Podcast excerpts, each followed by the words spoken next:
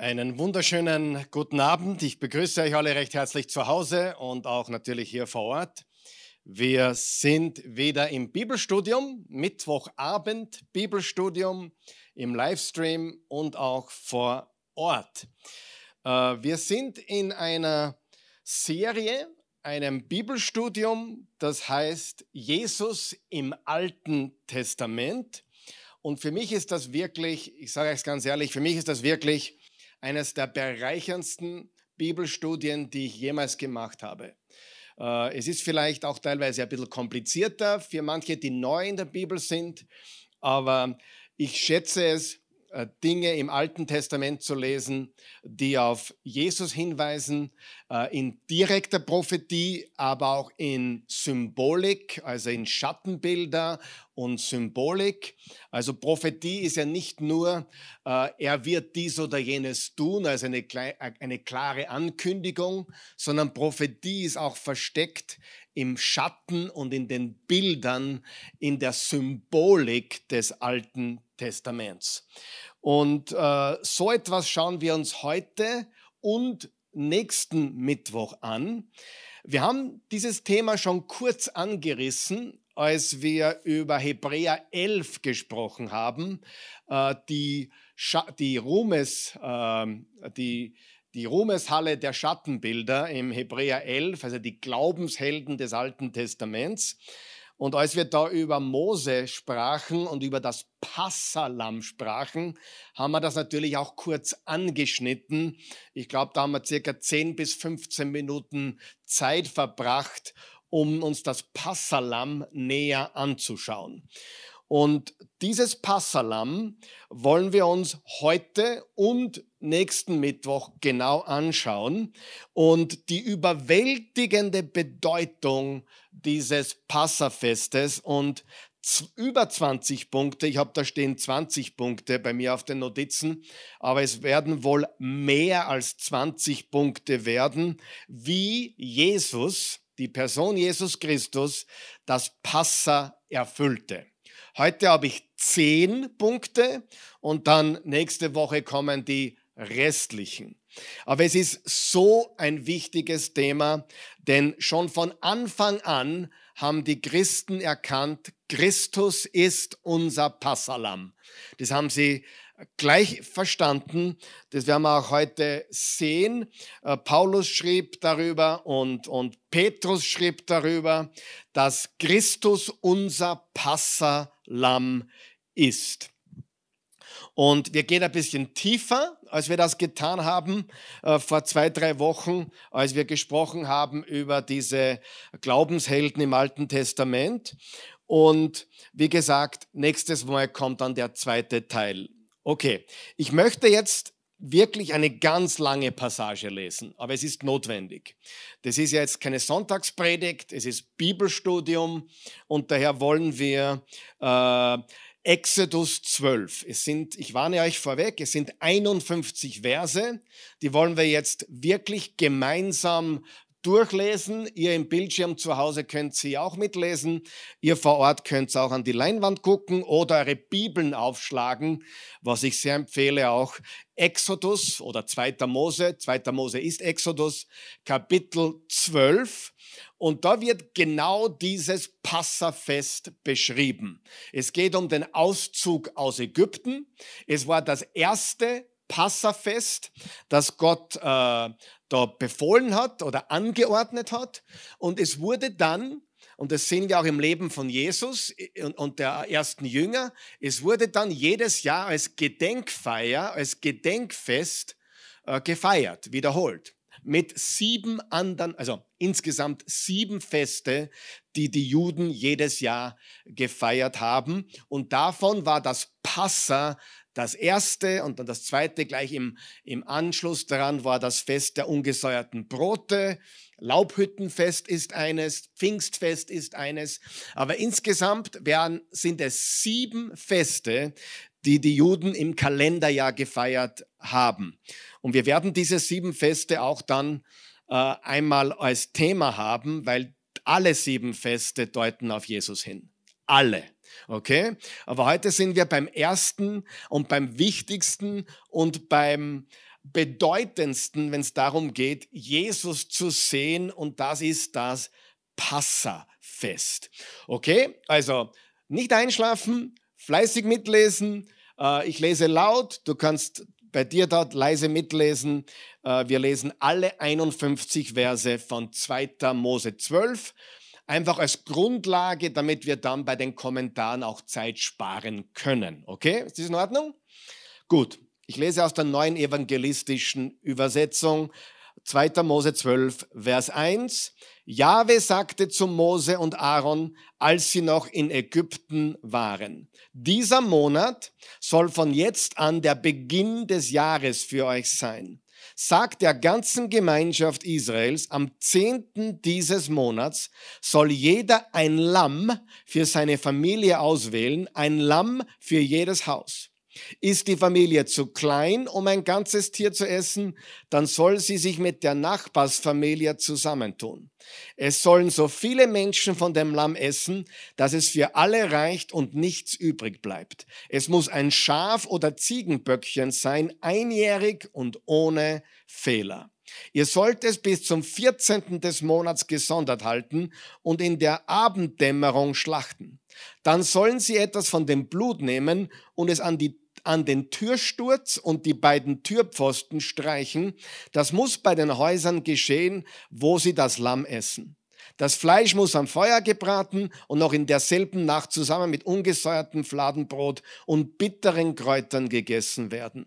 Ihr dürft das Fleisch nicht roh oder im Wasser gekocht essen. Es muss über dem Feuer gebraten sein, und zwar das ganze Tier mit Kopf, Unterschenkeln und Innereien. Es darf nichts davon bis zum Morgen übrig bleiben. Die die Reste müsst ihr verbrennen. Ihr sollt euch beim Essen beeilen und schon für die Reise angezogen sein, Sandalen tragen und den Wanderstab in der Hand haben. Es ist ein Passa für Jahwe. In dieser Nacht werde ich durch Ägypten gehen und jede männliche Erstgeburt bei Mensch und Vieh töten. An allen Göttern Ägyptens werde ich das Gericht vollstrecken. Ich, Jahwe.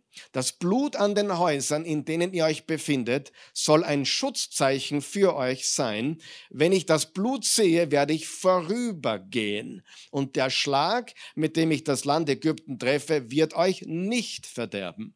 Dieser Tag soll für euch ein Gedenktag sein. Ihr sollt ihn als Fest für Jahwe feiern. Das gilt für euch und alle Generationen nach euch. Vom Passerabend an sollt ihr sieben Tage lang ungesäuerte Brotfladen essen. Vorher müsst ihr den Sauerteig aus euren Häusern entfernen. Jeder, der in diesen sieben Tagen etwas mit Sauerteig isst, muss sterben und so aus Israel beseitigt werden. Am ersten und am siebten Tag sollt ihr euch zu einem heiligen Fest versammeln. Da muss jede Arbeit ruhen, nur das Essen darf zubereitet werden. Haltet das Fest der ungesäuerten Brote auch in allen kommenden Generationen, denn am ersten Tag dieses Festes habe ich euch in geordneten Scharen aus dem Land Ägypten herausgeführt, vom Abend des 14. bis zum Abend des 21. April, auf Hebräisch das Monat Nissan. Hat nichts mit dem Auto zu tun, das ein Monat heißt so, ja? Müsst ihr ungesäuerte Brotfladen essen. Sieben Tage lang darf kein Sauerteig in euren Häusern zu finden sein, denn jeder, der etwas mit dem Sauerteig isst, muss sterben und so aus der Gemeinde Israels beseitigt werden. Das gilt für die, den Einheimischen genauso wie für den Fremden. In dieser Zeit dürft ihr nichts essen, was mit Sauerteig zubereitet ist. Das gilt für alle eure Wohnsitze. Mose rief die Ältesten Israels zusammen und sagte zu ihnen, sucht euch ein Schaf oder Ziegenböckchen für eure Sippen heraus und schlachtet es für das Passa. Nehmt dann ein Büschel Ysop und taucht ihn ihn in das Blut, das ihr in einer Schüssel aufgefangen habt, bestreicht damit den Türsturz und die beiden Türpfosten. Danach darf bis zum nächsten Morgen niemand mehr das Haus verlassen. Jahwe wird durch das Land gehen, um die Ägypter zu töten. Wenn er das Blut am Türsturz und den beiden Türpfosten sieht, wird er an dieser Tür vorübergehen und dem todbringenden Enkel nicht gestatten, eure Häuser zu betreten. Haltet euch an diese Anweisungen. Sie gelten euch und euren Nachkommen als feste Regel. Auch wenn ihr in das Land kommt, das Jahwe euch geben wird, sollt ihr an diesem Brauch festhalten. Und wenn euch eure Kinder fragen, was, bedeut, was es bedeutet, dann erklärt ihnen, es ist das Passaopfer für Jahwe, der in Ägypten an den Häusern der Israeliten vorüberging und uns verschonte, als er den Schlag gegen die Ägypter führte. Da warf sich das ganze Volk da warf sich das Volk zur Anbetung nieder. Dann gingen die Israeliten und machten alles genauso, wie Jahwe es Mose und Aaron befohlen hatte. Um Mitternacht erschlug Jahwe alle Erstgeburt in Ägypten, vom ältesten Sohn des Pharao an, der einmal auf seinem Thron sitzen sollte, bis zum Erstgeborenen des Sträflings im Gefängnis. Ja, selbst die Erstgeburt beim Vieh. Der Pharao und alle seine Hofbeamten fuhren aus dem Schlaf Ganz Ägypten schreckte in dieser Nacht hoch. Überall im Land hörte man Wegeschrei, denn es gab kein Haus, in dem nicht ein Toter war.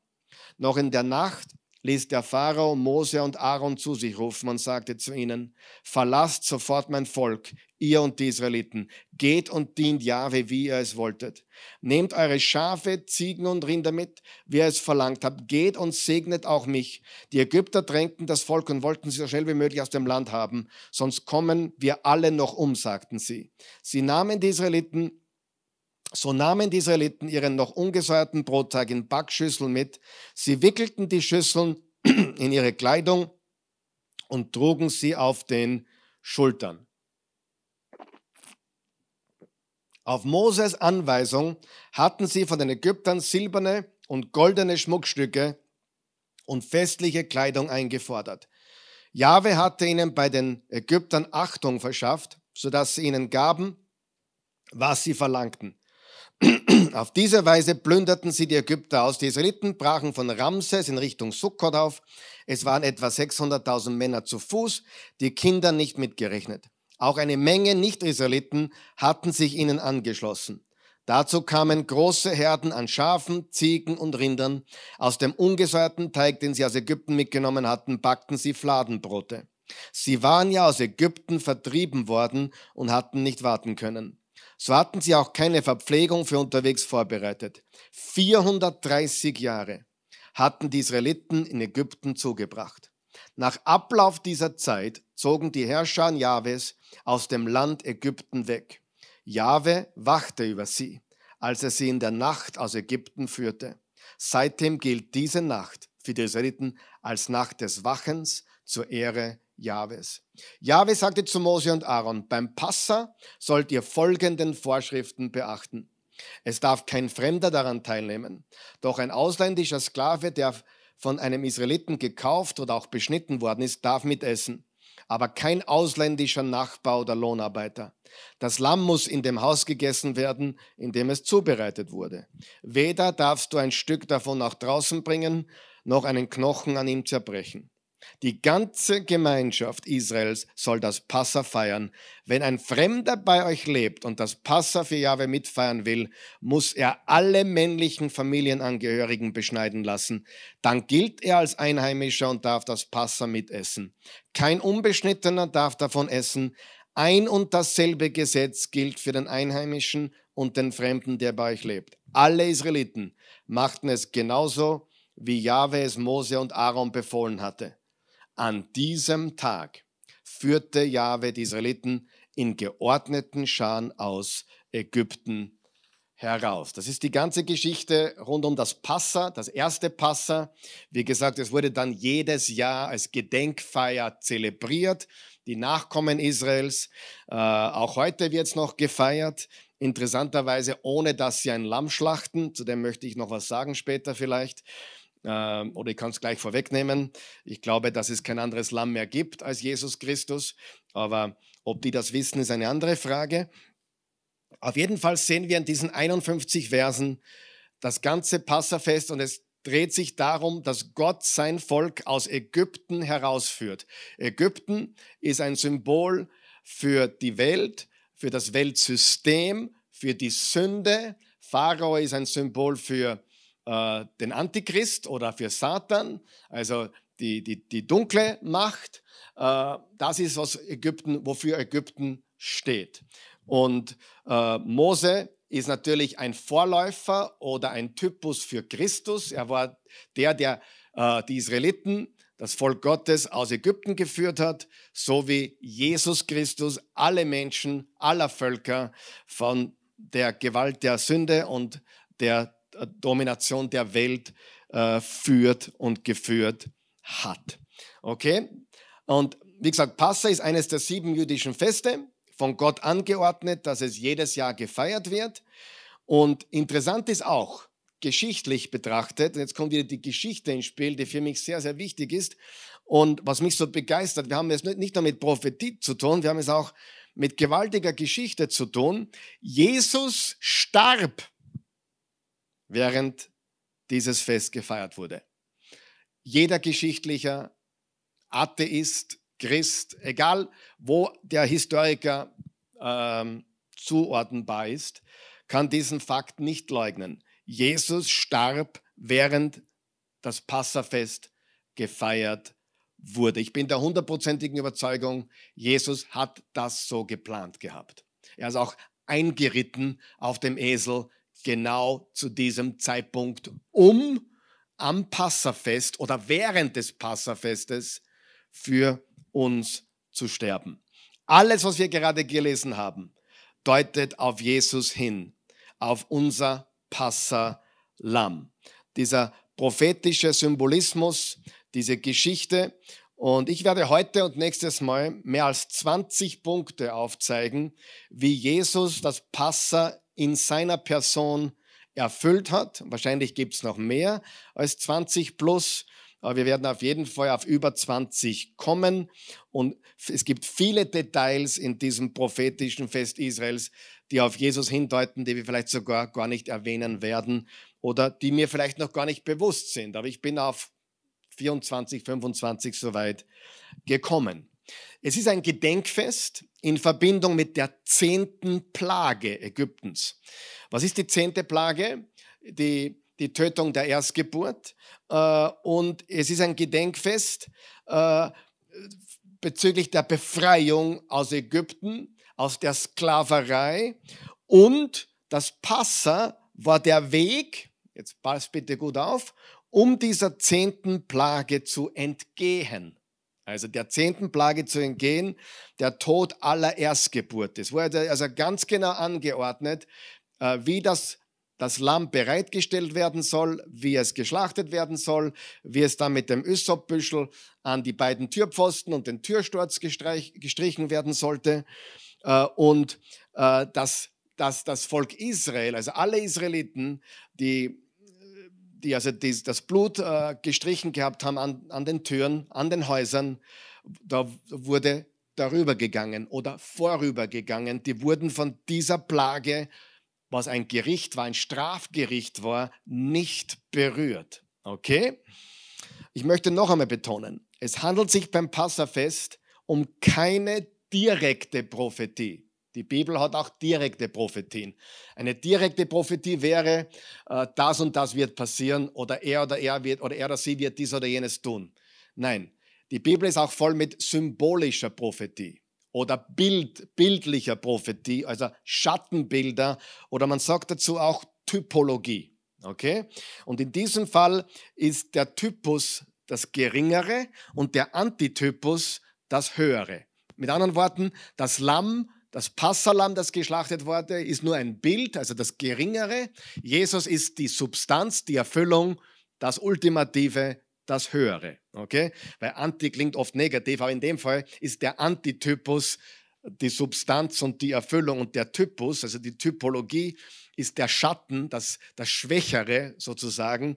Und natürlich ist der Schatten auch nie vollkommen und kann auch nie wiedergeben, was die Substanz dann erfüllt. Es ist immer, irgendwo hinkt es immer beim Schatten, aber trotzdem sehen wir diese gewaltige bildliche Prophetie im Passa-Lamm. Okay? Aber merk dir, wenn du ein bisschen theologisch unterwegs sein willst, merk dir die Begriffe symbolische Prophetie, Schattenbilder, Typologie und so weiter. Jesus entschied, und ich wiederhole das noch einmal, Jesus entschied während dem Passa zu sterben. Er hat das genauso getimt und laut Jesus musste es auch so passieren. Er hat auch immer wieder gesagt, wenn du dich erinnern kannst, ich zitiere jetzt nur so frei, äh, die Zeit ist noch nicht da. Oder die Zeit, meine Zeit ist noch nicht gekommen. Aber dann, als er den Esel organisierte, um nach Jerusalem zu reiten, war klar, jetzt ist es so weit, dass sie dann Hosanna riefen und die Kleidung ausbreiteten und die, die Palmzweige hinlegten.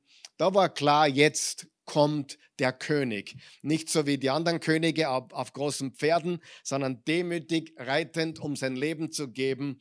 All das ist auch symbolisch. Aber schauen wir uns an 1. Korinther 5, Vers 7. Da sagt der Apostel Paulus etwas zu diesem Passalam. Lies ganz sorgfältig mit mir diesen Vers 7. Da, da steht nämlich auch was vom Sauerteig, von dem wir schon geredet haben. Sieh, oft wird auch das Passafest und das Fest der ungesäuerten Brote äh, als eines erwähnt, obwohl es zwei Feste sind.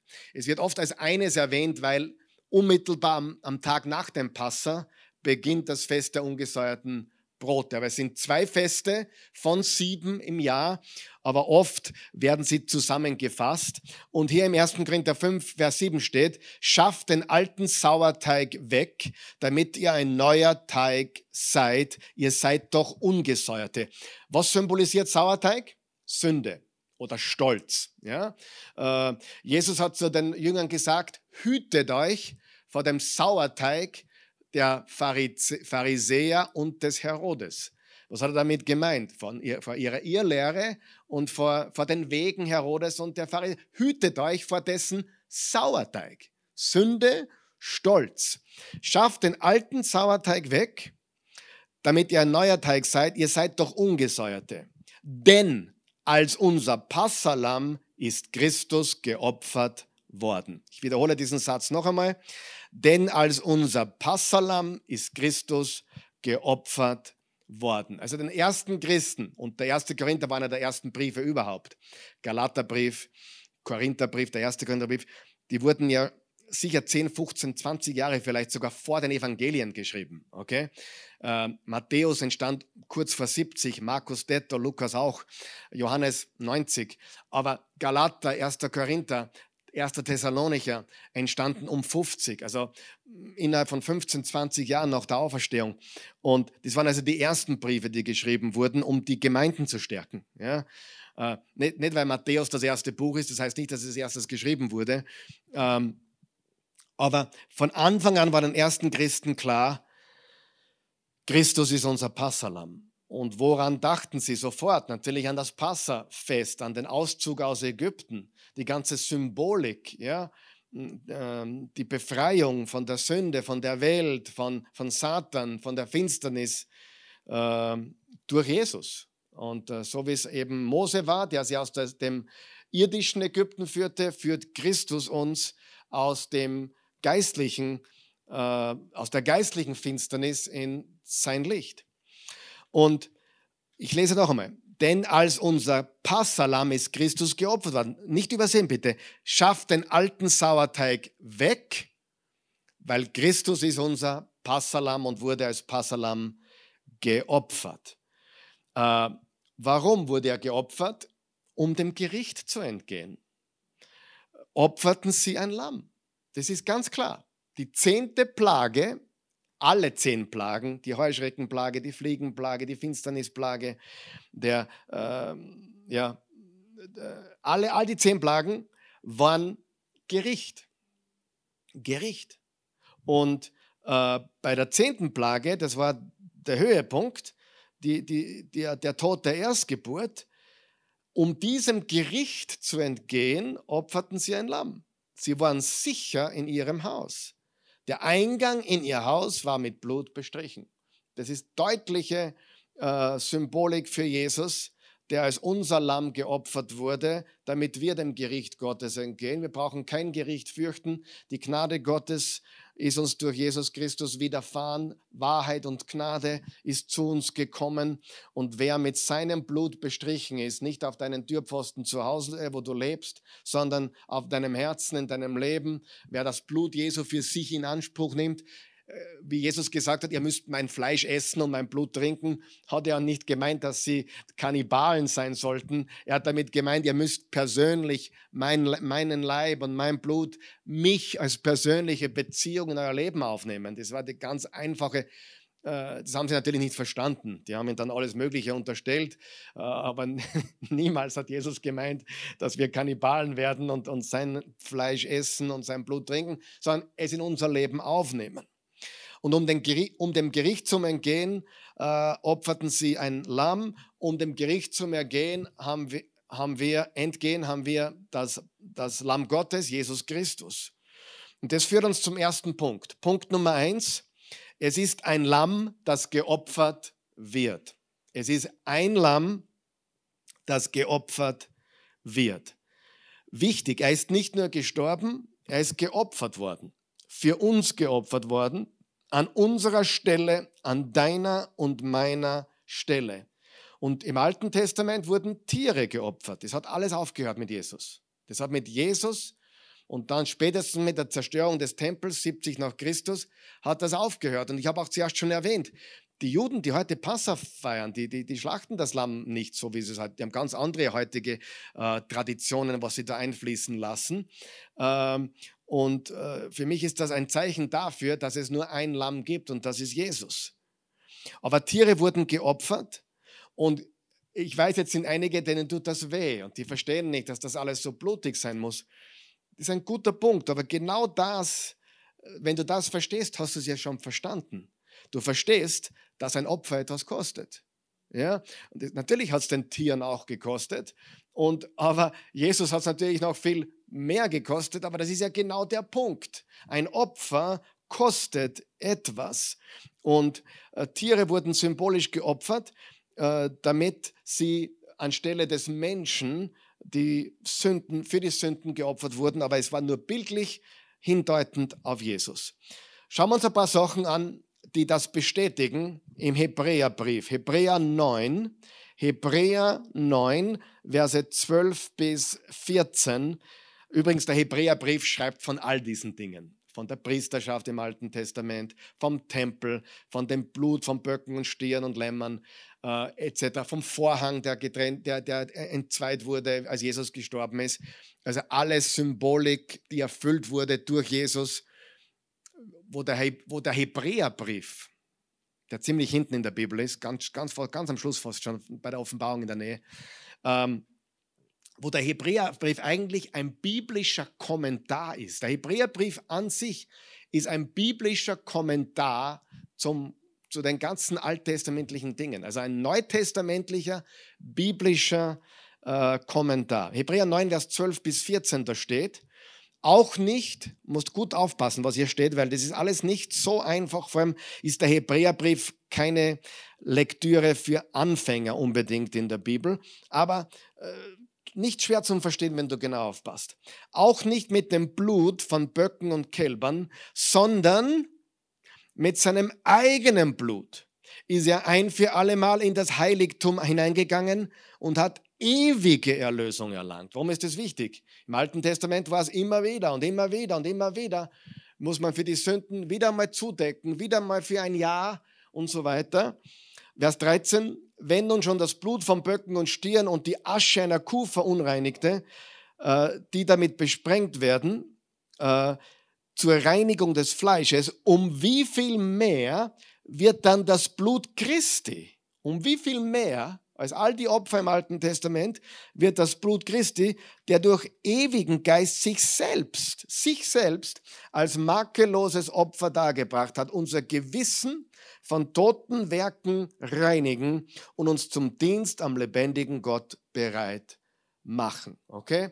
Jesus sagt, also die Hebräerbrief sagt, Jesus hat all diese alttestamentlichen Opfer in seiner Person, in seiner Passion äh, erfüllt. Die Tieropfer im Alten Testament sind ein Schatten. Jesus ist die Erfüllung und er ist derjenige, der den Schatten wirft. Er ist die Erfüllung dieser alttestamentlichen Schattenbilder und Opfer. Äh, Christus hat sich für uns geopfert.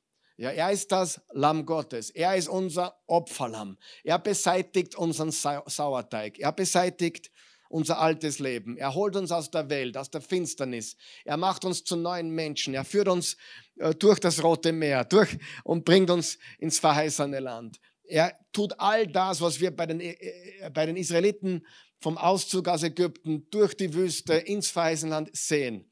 Und auch als sie dann in der Wüste waren, haben sie ein paar Ehrenrunden gedreht, so wie es viele Christen es tun. Die sind zwar erlöst, aber leben im Kreis. Ja? Oh, oh, oh. Und die Reise, die vom, vom Roten Meer ins verheißene Land, die hätte zwei Wochen dauern sollen. 40 Jahre haben sie sich im Kreis gedreht, weil sie Gott nicht wirklich vertrauten. Und trotzdem hat Gott sie rausgeholt. Erinnert mich an manche Christen heutzutage, die zwar nicht mehr in der Welt sind, aber in einer, in einer Wüste leben, im Kopf nicht ganz, nicht ganz ähm, ich lasse euch das fertig denken. Auf jeden Fall, äh, ihr wisst, was ich meine. Wir müssen unsere Gedanken auch erneuern. Ein, ein Christ ist frei, ist errettet, aber er wird in der Wüste leben, wird in der Wüste Runden drehen, bis er seine Gedanken erneuert und beginnt auch wirklich das zu leben, was ihr oder ihm gehört. Bleiben wir im Hebräerbrief und gehen wir zum Kapitel 10 und lesen wir da wieder ein längeres, äh, einen längeren Abschnitt, nur 14 Verse also weit weg von 51, 14 sind es. Und schauen wir uns, was der Hebräerbrief hier zu der ganzen Geschichte sagt. Vers 1. Das Gesetz lässt also nur ein, nur ein Schattenbild, ganz wichtiges Wort, der künftigen Güter. Sehr wichtig, die, die, die Substanz. Schattenbild, Altes Testament, die, die Substanz, die, die, unsere, die echten Güter durch Jesus, Neues Testament, erkennen nicht die Gestalt der Dinge selbst. Also beim Schatten kannst du noch nicht genau sehen, nicht ganz genau sehen, aber du, es, es ist einfach ein Schatten. Und jetzt durch Jesus wissen wir, was die Schatten bedeuten. Äh, deshalb kann es die Menschen, die Jahr für Jahr mit denselben Opfern vor Gott hintreten, niemals völlig von ihrer Schuld befreien. Hätte man sonst nicht längst von den Opfern aufgehört? Denn jeder Opfernde wäre ja mit einem Mal rein und die Sünden würden sein Gewissen nicht mehr belasten. Doch das Gegenteil ist der Fall. Alle Jahre werden sie aufs Neue an die Sünden erinnert. Denn das Blut von Stieren und Böcken kann nun einmal keine, keine Sünden wegnehmen. Deshalb sagte Christus bei seinem Eintritt in die Welt, Opfer und Gaben hast du nicht verlangt, doch einen Leib hast du mir gegeben. Über Brand und Sündopfer, Sündopfer freust du dich nicht. Da habe ich gesagt, ja, ich bin bereit, mein Gott, ich werde tun, was du willst, so wie es in der Schrift von mir steht. So wie es im Alten, Test von mir, Alten Testament von mir steht. Da gab es kein Neues Testament, wie das geschrieben wurde. Die Schrift war die hebräische Bibel, das Alte Testament. Und Jesus, also Jesus wird hier zitiert und er sagt, ich werde tun, was du willst, so wie es in der Schrift schon angekündigt ist. Zuerst sagte er, Opfer und Gaben hast du nicht verlangt. Über Brand und Sündopfer, habe ich schon gelesen, oder? Vers 9. Und dann fährt er fort, ja, ich bin bereit, ich werde tun, was du willst. Auf diese Weise hebt er die erste Ordnung auf, um die zweite in Kraft zu setzen. Erste, alter Bund, neuer Bund. Erste Ordnung, zweite Ordnung. Altes Testament, Neues Testament. Äh, und aufgrund dieses Willens sind wir geheiligt, weil Jesus Christus sein Leib ein für allemal, sehr wichtig, wenn du eine Bibel hast, unterstreicht dir das, ein für allemal als Opfer dargebracht hat. Jeder andere Priester steht Tag für Tag vor dem Altar und bringt Gott viele Male die gleichen Opfer, die doch niemals Sünden wegnehmen können. Dieser Hohepriester, also Jesus, dieser Hohepriester, unser Hohepriester, aber hat nur ein einziges Opfer für die Sünden dargebracht und sich dann für immer auf den Ehrenplatz an Gottes rechter Seite gesetzt. Dort wartet er, bis Gott ihm seine Feinde als Schemel unter die Füße legt, denn mit einem einzigen Opfer hat er alle die er für sich ausgesondert hat, völlig und für immer von ihrer Schuld befreit. Also da sieht man den Gegensatz von den alttestamentlichen Opfern, die immer wieder und immer wieder mal für kurze Zeit die Sünden wieder zugedeckt haben. Äh, aber Jesus hat es ein für alle Mal getan. Es gibt kein anderes Lamm. Er ist das ultimative Lamm Gottes. Das ist der erste Punkt, der hat ein bisschen länger gedauert, weil es einfach so wichtig ist, das zu verstehen. Es ist ein Lamm, das geopfert wird. Ein Lamm wird geopfert. Äh, zweiter Punkt. Der zweite Punkt lautet, der Zweck des Lammes war, der Strafe für Sünde zu entgehen. Also einige Dinge überschneiden sich hier, aber es ist wichtig, dass wir da jetzt weitermachen. Der Zweck des Lammes war, der Strafe für die Sünde zu entgehen. Es war ein Opfer für Sünden. Im 2. Mose 6 steht, Vers 6, sagt deshalb zu den Israeliten, ich bin Jahwe, ich befreie euch von der Zwangsarbeit für die Ägypter. Ich rette euch aus der Sklaverei mit, sta mit starker Hand und durch große Strafgerichte werde ich euch erlösen. Also das Lamm hat das Gericht auf sich genommen, das Strafgericht auf sich genommen. Die Kreuzigung war ja eine Strafe. Diese, diese Plagen waren ja eine Strafe. Und Jesus hat das Strafgericht Gottes auf sich genommen. Unbedingt verstehen. Die zehn Plagen Ägyptens waren ein Gericht. Es waren ein Gericht über äh, die Finsternis und die falschen Götter und diejenigen, die diesen Göttern angehangen haben. Im 2. Mose 12, Vers 12 steht, in dieser Nacht werde ich durch Ägypten gehen und jede männliche Erstgeburt beim Mensch und Vieh töten. An allen Göttern Ägyptens werde ich das Gericht vollstrecken, ich Jahwe. Also an allen Göttern Ägyptens sind falsche Götter, das sind dämonische Mächte, die auch durch Menschen wirken. Aber was tut Gott hier? Gott richtet jeglichen Götzendienst. Was ist Götzendienst? Götzendienst ist, wenn man etwas anbetet, außer den einen wahren, lebendigen Gott, ist alles Götzendienst. Ja? Äh, nicht nur jemand, der irgendeine Statue zu Hause hat und die anbetet, es kann auch dein heiliges Auto sein. Ja? In, Indien, in Indien ist die heilige Kuh, vielleicht ist es dein, dein keine Ahnung, Golf GT, den du jeden Samstag äh, putzt. Wie, wie war dein Leben davon ab? Ich mache ein bisschen Spaß, aber wichtig ist, alles, was wichtiger ist als Gott, ist ein Götze. Alles. Das kann ein, ein, ein, ein, Schauspieler sein, das kann eine Frau sein, ein Mann sein, das kann ja, deine Karriere sein, das kann Geld sein, das kann Sex sein, das kann whatever sein. Alles, was für dich unentbehrlich ist, nicht aufzugeben ist was du nicht loslässt, ist ein Götze. Und Gott richtet den Götzendienst. Falsche Anbetung, falscher Götter. Und wichtig zu verstehen, auch die Israeliten waren nicht unschuldig. Also das Gericht, die, die Plagen, nicht, die zehnte Plage haben sie nicht erleben müssen, weil Gott einen Ausweg äh, machte. Also einen Weg, wie man dem, dem zehnten, der zehnten Plage entgehen kann. Aber bei den anderen Plagen waren sie auch dabei. Also war nicht so, dass die das nicht erlebt hätten. Die Israeliten waren ja auch nicht unschuldig. Die Israeliten waren auch schuldig, so wie die Ägypter. Sie haben auch teilweise mitgemacht bei ägyptischen Praktiken. Okay? Im Hesekiel 20, Vers 7, im Hesekiel 20, Vers 7 ist ein Buch in der Bibel, was du wahrscheinlich eher weniger liest. Ich liebe Hesekiel, aber ähm, das ist einfach ein geniales prophetisches Buch. Äh, ich habe sehr viel gelesen, als ich die Offenbarung unterrichtet habe, aber nicht Anfangslektüre. Wie gesagt, Hesekiel 20, Vers 7, ich befahl ihnen, Gott spricht hier, ich befahl ihnen, werft die Scheusale weg, die ihr vor Augen habt, besudelt euch nicht an den Götzen Ägyptens. Ich bin Jahwe, euer Gott. Und es ist davon auszugehen, dass auch die Israeliten sich äh, oder teilweise sich an diesen ägyptischen Göttern äh, besudelt haben.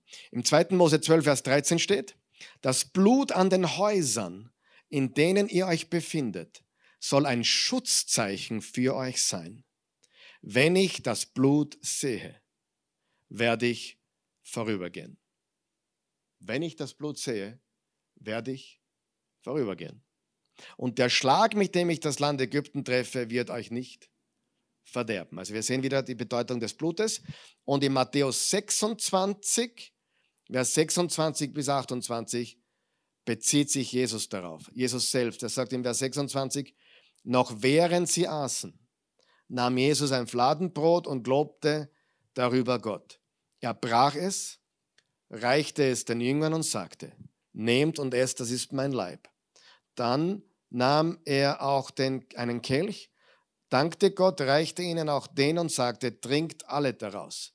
das ist mein Blut, das Blut des neuen Bund, das Blut des Bundes, das für viele vergossen wird zur Vergebung der Sünden. Also er bezieht das Blut des Lammes auf sich. Okay? Wenn das nicht reicht, schau, was Johannes der Täufer gesagt hat, in Vers 29 von Kapitel 1, Johannes 1. Am nächsten Tag sah Johannes Jesus auf sich zukommen und sagte, seht, das ist Gottes Opferlamm, das die Sünde der Welt auf sich nimmt. Und das war lange bevor Jesus überhaupt am Kreuz gestorben ist. Das war die ganz am Anfang seines Wirkens. Seht, das ist Gottes Opferlamm, das die Sünde der Welt auf sich nimmt. Das ist der zweite Punkt. Es war, was war der zweite Punkt? Damit ich ihn nicht falsch lese. Der Zweck des Lammes war, der Strafe für die Sünde zu entgehen. Der dritte Punkt, der muss man vorsichtig angehen, damit man in der heutigen Zeit niemanden beleidigt. Aber man kommt nicht drum um. Das Lamm musste männlich sein. Okay? Ja, und äh, wie gesagt, die Menschen haben damals ganz anders gedacht über, über, über Gender und, und, und, und Mann und Frau und, und die Rollen, die unterschiedlichen Rollen. Es war ähm, natürlich viel Unfairheit, also äh, Ungerechtigkeit den Frauen gegenüber, wo Jesus ja auch gelöst hat, das ganze Problem durch das Christentum. Ähm, wurde die Frau ja gleichgestellt mit, mit den Männern. Das hat auch Paulus ganz deutlich gesagt. Also wenn du dich jetzt stößt an dieser, an dieser Sache, solltest du überlegen, dass du auch Jesus dafür dankbar sein kannst, dass er und das Christentum, die christlichen Werte äh, uns das beschert haben, was wir heute noch haben, an dem aber leider schon geknappert wird. Ja? Es ist tragisch, weil diese christlichen Werte haben uns, so wie ich meine Kindheit und meine jungen Erwachsenenjahre erlebt habe, Freiheit beschwert, ein, ein, ein Leben in der westlichen Welt kaum zu vergleichen mit anderen Teilen der Welt. Und ich sage dir, studier die Geschichte, das Christentum ist dafür verantwortlich. Ja? nebst all der negativen Dinge, die, die passiert sind, durch Christen, keine Frage. Aber lass uns nicht auf Christen schauen und was die getan haben, lass uns auf Jesus schauen.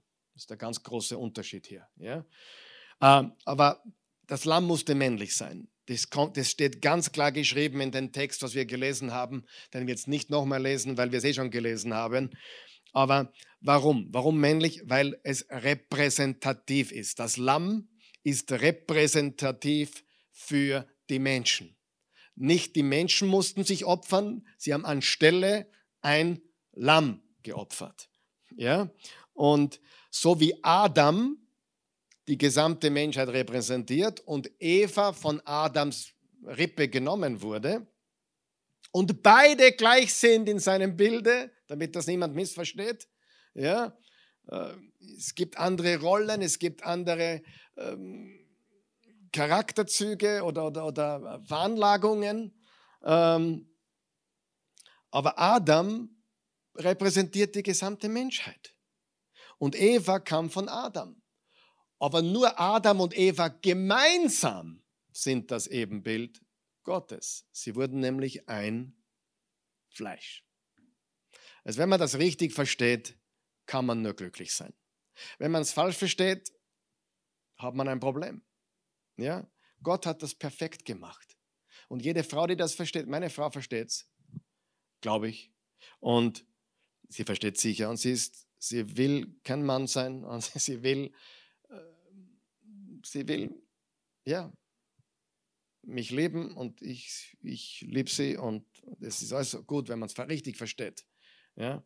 Wir leben in einer kaputten Welt, wo vieles leider fehlt, auch Männer.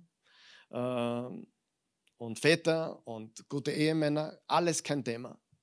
Und wenn in einer kaputten Welt eben der Zustand so ist, kommt man natürlich auch auf komische Sachen. Aber es musste männlich sein. So steht es geschrieben. Ich kann den Text, ich kann den Bibeltext nicht ändern und ich werde ihn auch nicht ändern.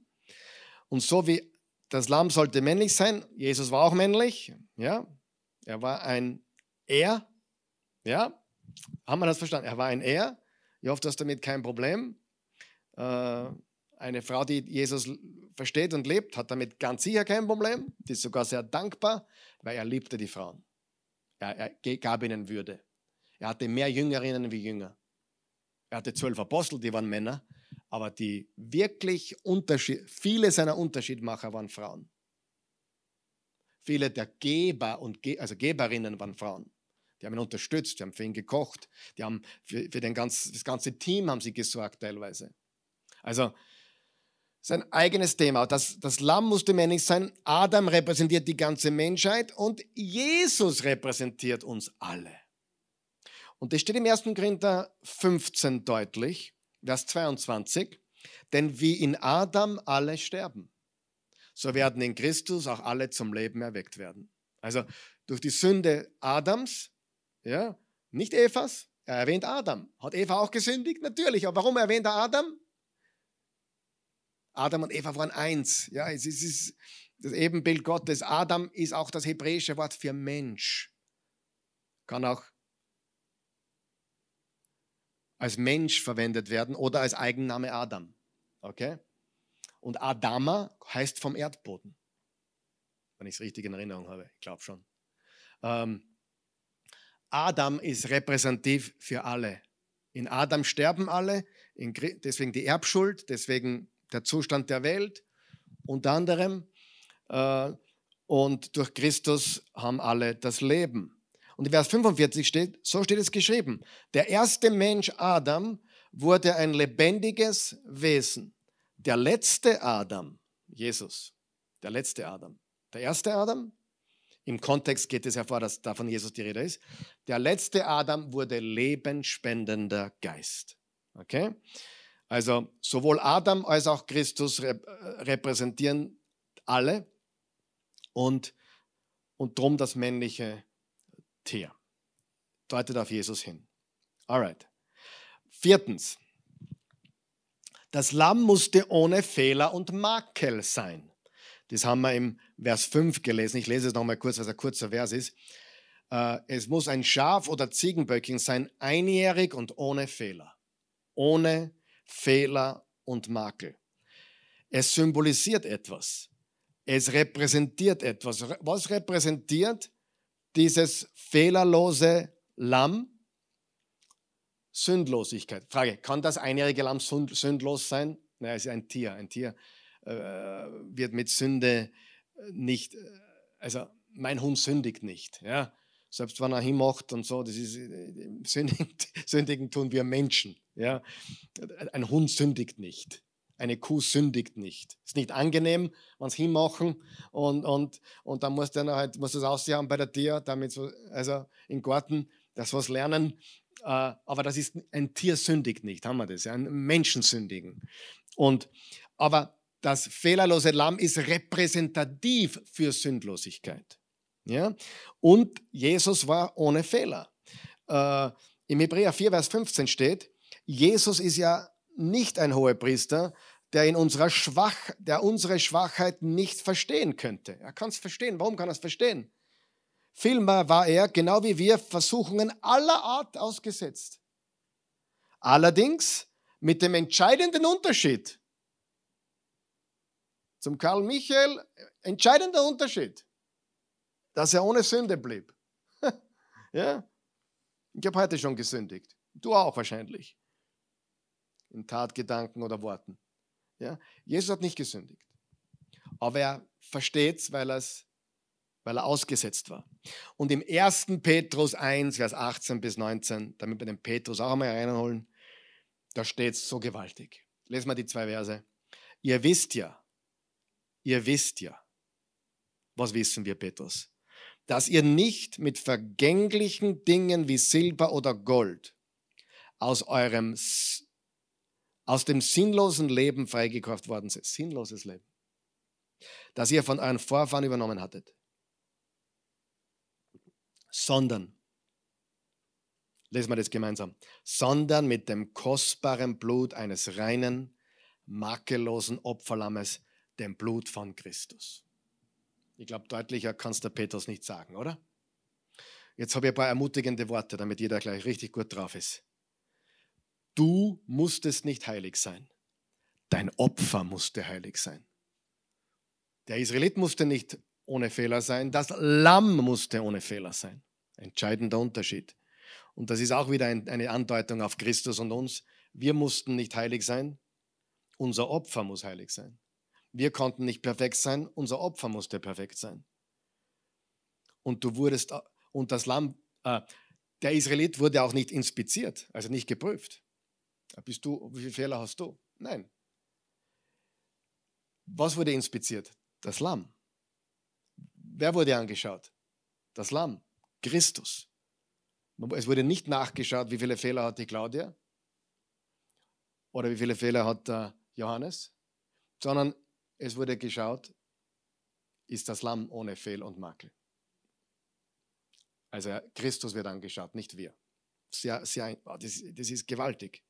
Ja? Gut. Fünftens, das Lamm musste einjährig sein. Haben wir auch gerade gelesen. Nicht nur ohne Fehler, sondern einjährig. Was könnte das bedeuten? Ich glaube, es bedeutet ganz klar, dass das Lamm mit einem Jahr äh, in der Blütezeit war. Es konnte bereits, man konnte mit einem einjährigen Lamm, also das konnte bereits für alles verwendet werden. Die Blütezeit.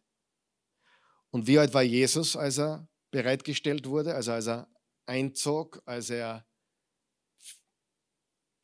sein Wirken begann, sagen wir so, also bereitgestellt, also als er begann zu wirken, er war 30. Warum war Jesus 30? Als Jude warst du nicht mit 18 in der Blütezeit, sondern mit 30. Wie alt musste ein Priester sein, damit er antreten durfte? 30. Das heißt, wenn jemand im, im ähm, Stamm Levi geboren wurde, also für den Priesterdienst ausgesucht war, musste er bis 30 warten, um den Dienst anzutreten. 30 war das notwendige Alter, kannst du im Alten Testament lesen, haben wir jetzt die Zeit nicht, um als Priester anzutreten. Ja? Hesekiel war 30 als er begonnen hat mit seinem Priesterdienst oder begonnen, beginnen hätte können. Das heißt, ein Priester musste 30 Jahre alt sein, Jesus war 30, er war unser Priester, er ist unser Hohepriester. Und das war quasi das Alter, wo man äh, dann in der Blütezeit war oder gerade alt genug war, um, wo es kein Tabu gab im Tempeldienst. Okay? Also wo, wo, wo alles möglich war für den, den Priester zu machen. Sechstens, wann das Lamm ausgewählt wurde. Es wurde bereitgestellt. In Vers 3 steht im 2. Äh, Mose 12, ich lese es noch einmal, sagt der ganzen Gemeinschaft Israels, am 10. dieses Monats soll jeder ein Lamm für seine Familie auswählen. Ein Lamm für jedes Haus. Also es gab einen ganz bestimmten Tag, der zehnte Tag des Monats Nissan, unser April, wo das Lamm ausgewählt werden musste und bereitgestellt werden musste, eines für jedes Haus. Ich bin der Überzeugung, dass Jesus das wusste. Ich bin der Überzeugung, dass Jesus das Passafest wählte, um ihm während des Passafestes zu sterben. Und ich bin auch überzeugt, dass der Palmsonntag, das was wir als Palmsonntag feiern, wo Jesus mit dem Esel reinritt, dieser zehnte Tag war oder ein paar Tage auf oder ab. Also es war genau der Zeitpunkt, wo das Lamm Gottes reinritt nach Jerusalem, um sich bereitzustellen, um wenige Tage später dann geopfert zu werden. Genauso wie es beim Passafest war. Sie mussten es be beiseite stellen, vier Tage bei sich haben und dann wurde es geopfert. Lesen wir das, Johannes 12, Vers 12 bis 13. Am nächsten Tag erfuhren viele von denen, die zum Passafest gekommen waren. Jesus reitet nach Jerusalem und, wo, und die Stadt war krachend voll mit Menschen, die zu was gekommen sind? Zum Passafest. Dass Jesus sich auf den Weg nach Jerusalem machte. Da nahmen sie Palmzweige in die Hand und zogen ihm entgegen, Hosianna, gelobt sei Gott. Warum sagen sie Hosianna? Was heißt Hosianna? Herr, hilf. Sie haben ihn ganz deutlich als Gott angesprochen. Gesegnet sei er, der kommt im Namen des Herrn, der König ist. Sie haben ihn als Messias angesprochen. In Matthäus 26 steht, währenddessen Vers 59. Währenddessen suchten die Hohenpriester und der ganze Hohe Rat nach einer Zeugenaussage gegen Jesus, die es erlauben würde, ihn zum Tode zu verurteilen. Doch sie fanden nichts. Doch sie fanden nichts. So wie das Lamm inspiziert werden musste und dann geschaut werden musste, dass es keinen Fehler hat, keinen Makel hat, so haben auch sie nichts an Jesus gefunden. Sie fanden nichts. Genau in dieser Woche, genau zwischen dem Einreiten und der, der Opferung, der Kreuzigung Jesu, haben sie ihn inspiziert, haben nichts gefunden. Und weil sie nichts gefunden haben, mussten sie was erfinden. Doch sie fanden nichts, obwohl viele falsche Zeugen gegen Jesus aussagten. Schließlich standen zwei falsche Zeugen auf und sagten, der da hat behauptet, ich kann den Tempel Gottes niederreißen und in drei Tagen wieder aufbauen. Er hat sowas Ähnliches gesagt. Sie haben seine Aussage aus dem Kontext gerissen. Wer hat das schon mal erlebt? Du sagst was und schon wird es verdraht. Also manch, mit manchen Menschen kannst du gar nicht reden, ohne dass da was alles umdran, oder? Ist ja so. Sie fanden nichts.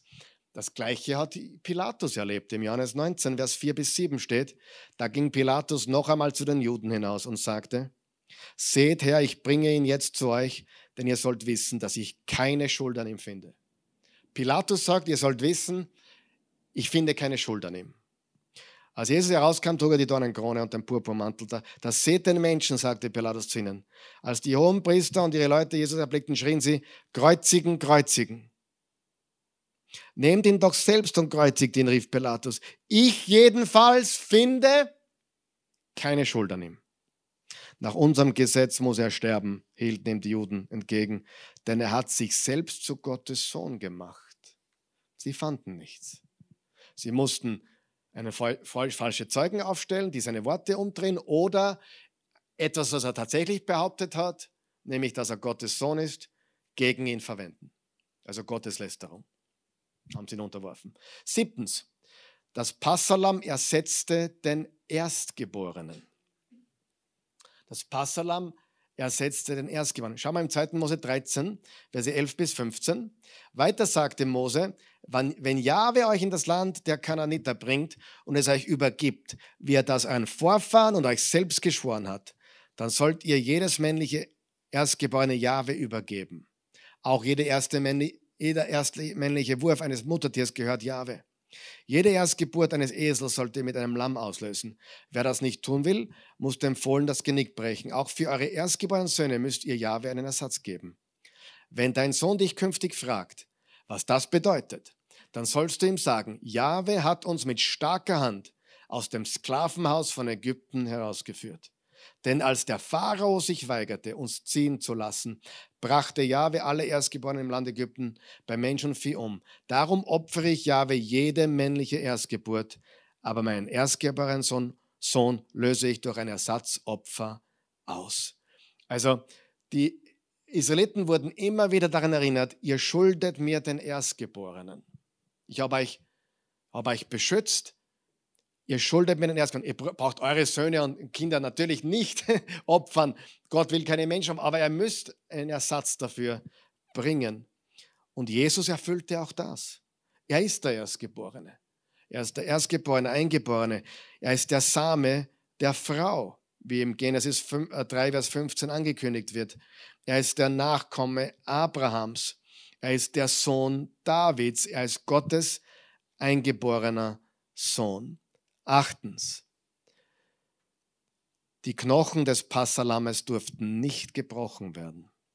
Im Kapitel 12, Vers 46 steht, das Lamm muss in dem Haus gegessen werden, in dem es zubereitet wurde.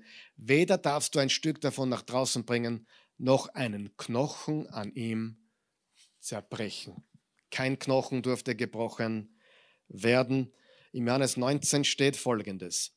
Die Soldaten gingen nun zunächst zu dem einen, der mit Jesus gekreuzigt war, und brachen ihm die Beine und, und dann zu dem anderen. Ich bin der Überzeugung, sie hätten die Gekreuzigten wahrscheinlich länger hängen lassen, wenn nicht dieses große Fest in der Stadt war. Und die Juden hatten große Probleme damit, wenn während dieser Zeit da die Gekreuzigten lange herumhängen. Sie brachen die Beine. Warum war das gängig? Weil sie innerhalb Minuten erstickt werden. Erstickt, weil du, durch, durch die, das Ausrenken des ganzen Körpers und, und der, der Lunge, also die, der, des Streckens der Lunge. Sie, sie konnten nur ein- und ausatmen, wenn sie sich an dem unteren Nagel immer wieder äh, aufstemmten. Was natürlich einen unglaublichen Schmerz durch den ganzen Körper jagte. Aber um Luft zu bekommen, mussten sie sich wieder aufstemmen am Nagel. Und wenn die Beine gebrochen waren, dann hingen sie durch. Und der Erstickungstod war in, kurz, in, in kürzester Zeit da. Als sie an Jesus vorbeikamen, merkten sie, dass er schon gestorben war. Ungewöhnlich eigentlich, der schnelle Tod, aber man kann es nur so erklären. Er trug die Sünde der Welt, der Kelch, die Agonie.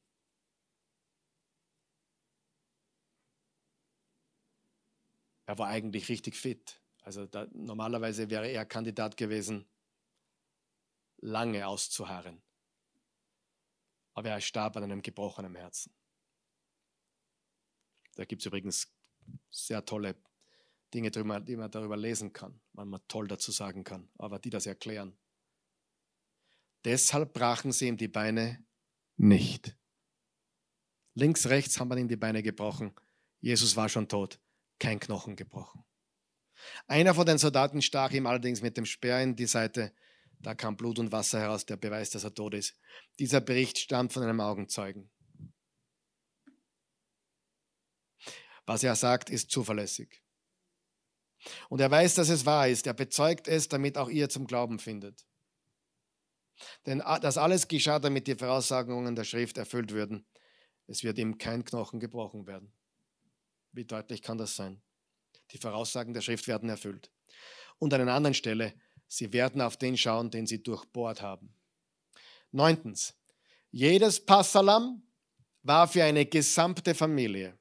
Haben wir auch gerade gelesen. Es muss alles in einer Familie, wenn die Familie zu klein ist, eine zweite dazu nehmen. Aber ein Haus musste das Ganze essen. Im Epheser 2, Vers 19 steht, so seid auch ihr also keine Fremden mehr, geduldete Ausländer, sondern ihr seid Mitbürger der Heiligen und gehört zur Familie Gottes. Jesus, das, das, das ultimative Opfer am Stamm, starb für eine ganz große Familie. Im 1. Johannes 3, Vers 1, seht doch, welche Liebe der Vater uns erwiesen hat. Wir sollen seine Kinder heißen. Und wir sind es tatsächlich. Die Menschen dieser Welt verstehen das nicht, weil sie den Vater nicht kennen. Eine große Familie in Jesus Christus. Zehntens, und damit schließen wir. Das Passalam musste geschlachtet werden. 2. Mose 6 sagt deshalb zu den Israeliten, ich bin Jahwe, ich befreie euch von der Zwangsarbeit für die, für die Ägypter, ich rette euch auch aus der Sklaverei mit starker Hand und durch große Strafgerichte werde ich euch erlösen. Ich nehme euch als mein Volk an und werde euer Gott sein. Ihr sollt erkennen, dass ich Jahwe bin, euer Gott, der euch von der Zwangsarbeit für die Ägypter befreit hat. Also wir sehen da wiederum, dass es ein Gericht ist, ein Strafgericht und dass er sie erlöste aus der Zwangsarbeit, aus der Knechtschaft der Ägypter. Und dann in Offenbarung 5, im letzten Buch der Bibel, Vers 9 bis 10, stehen diese erfüllenden Worte dass das Passalam geschlachtet werden musste. Und sie singen ein neues Lied. Du bist würdig, das Buch zu nehmen und seine Siegel zu öffnen. Du wurdest als Opfer geschlachtet. Und mit deinem vergossenen Blut hast du Menschen erkauft. Menschen aus allen Stämmen und Völkern, aus jeder Sprache und Kultur. Du hast sie freigekauft für unseren Gott und sie zu einem Kriegsvolk, ah, zu einem Königsvolk, Entschuldigung, sie zu einem Königsvolk und zu Priestern für ihn gemacht. Sie regieren in Zukunft die Welt. Also das Passalam musste geschlachtet werden, Christus wurde geschlachtet, sein vergossenes Blut hat die Menschen aus allen Stämmen, Völkern und Kulturen und Sprachen erlöst und sie zu Königen und Priestern gemacht, zu Menschen, die herrschen. Was, ein, was macht ein König? Ein König herrscht. Herrschen wir über Menschen? Nein, wir herrschen mit Jesus. Und wir herrschen in diesem Leben hoffentlich über Sünde, hoffentlich über Finsternis, hoffentlich über falsche Gedanken, hoffentlich verstehen wir das Herrschen im Sinne nicht über andere, sondern über das Fleisch, über die Welt, über Satan. Wir herrschen nicht über andere Menschen. Aber in Ewigkeit werden wir mit Christus herrschen in einem friedlichen Reich. Was macht ein Priester? Wenn wir in Europa Priester hören, denkt man so Gewand und Mütze. Nein, ein Priester bedeutet lediglich, merkt ihr das? Priester bedeutet jemand, der Zugang zu Gott hat. Deswegen siehst du auch in der katholischen Kirche immer noch, dass wenn du beichten gehst, gehst du nicht direkt zu Jesus, sondern gehst zum, zum Priester. Und wir als Menschen, die die katholischen Christen sehr lieben und auch einige in der Oase haben, haben damit überhaupt kein Problem, dass wir, wir haben alle den gleichen Jesus, aber wir glauben, wir können direkt zu Jesus gehen, weil wir Priester sind. Er, er hat uns zu Priestern gemacht. Ein Priester ist jemand, der Zugang zu Gott hat, und zwar direkt. Direkt. Nicht, nicht zum, brauchst nicht zum Pastor gehen, brauchst nicht zu einem anderen Christen oder Christin gehen, du gehst direkt zu Jesus. Vergebung kann nur er geben, und äh, die Priesterschaft, die in der orthodoxen oder katholischen Kirche gelebt wird, ist nicht ganz biblisch. Das kann man so deutlich, glaube ich, sagen. Ich glaube, auch unsere katholischen Zuhörer können das, äh, werden diese Aussage verkraften und überleben müssen. Äh, wir haben direkten Zugang zu Jesus. Ja? Wir brauchen keinen Heiligen, wir brauchen auch keine Maria, die wir übrigens sehr, sehr schätzen. Maria war eine fantastische Frau. Aber es ist eben nicht Gott. Und sie ist nicht der Weg zu Gott. Sie ist die Mutter, die Jungfrau, die Jesus gebracht hat, aber von Gott verwendet wurde und auch einen Erlöser brauchte, nämlich ihren eigenen Sohn, Jesus.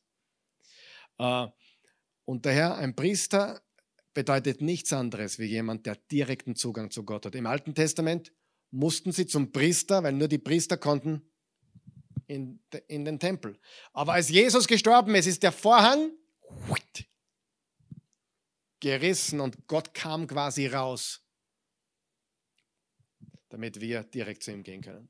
Darum sind wir Könige und Priester vor Gott. Jesus hat uns dazu gemacht. Das, das Lamm musste geschlachtet werden und Jesus verbindet es mit sich selbst. Ich schließe mit folgendem Vers. Markus 8, Vers 31. Dann begann er ihnen klarzumachen, dann begann er ihnen klarzumachen. Er musste ihnen einiges klar machen. Warum? Weil die glaubten, dass Jesus jetzt da irdisches, der wird die Römer da besiegen, dann tritt, dann macht er sein eigenes Reich da und übernimmt quasi, aber das war nicht Jesus mit Mission, er hat ein ewiges Reich.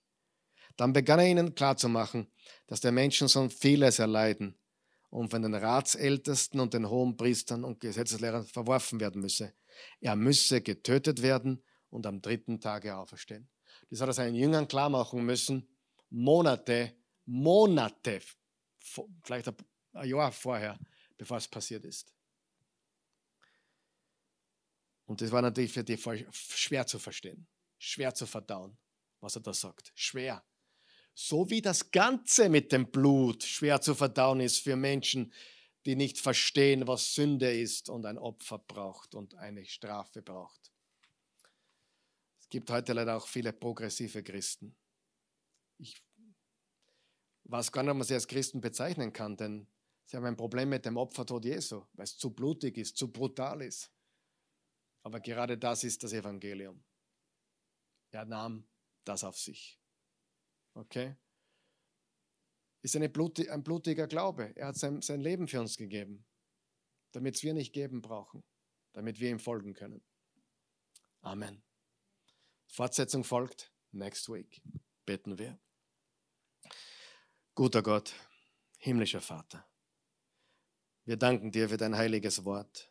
Wir danken dir für diese gewaltige prophetische Symbolik im Passa, im Passalam, im Passafest.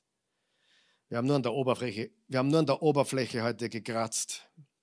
Es geht so viel tiefer und das werden wir auch nächste Woche weiterführen. Aber selbst nächste Woche werden wir diesen tiefen Reichtum, diesen tiefen Schatz nicht ganz heben können. Aber es ist so gewaltig. Wir loben und preisen dich dafür.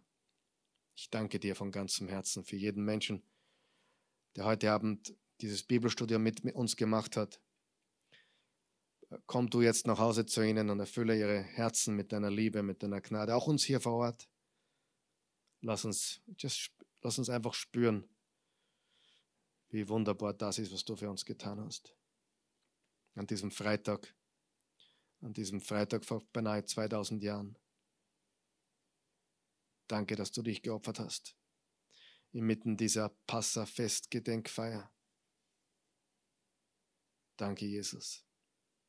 Wir loben und preisen dich und geben dir alle Ehre. Jetzt und für immer. In deinem Namen beten wir. Amen.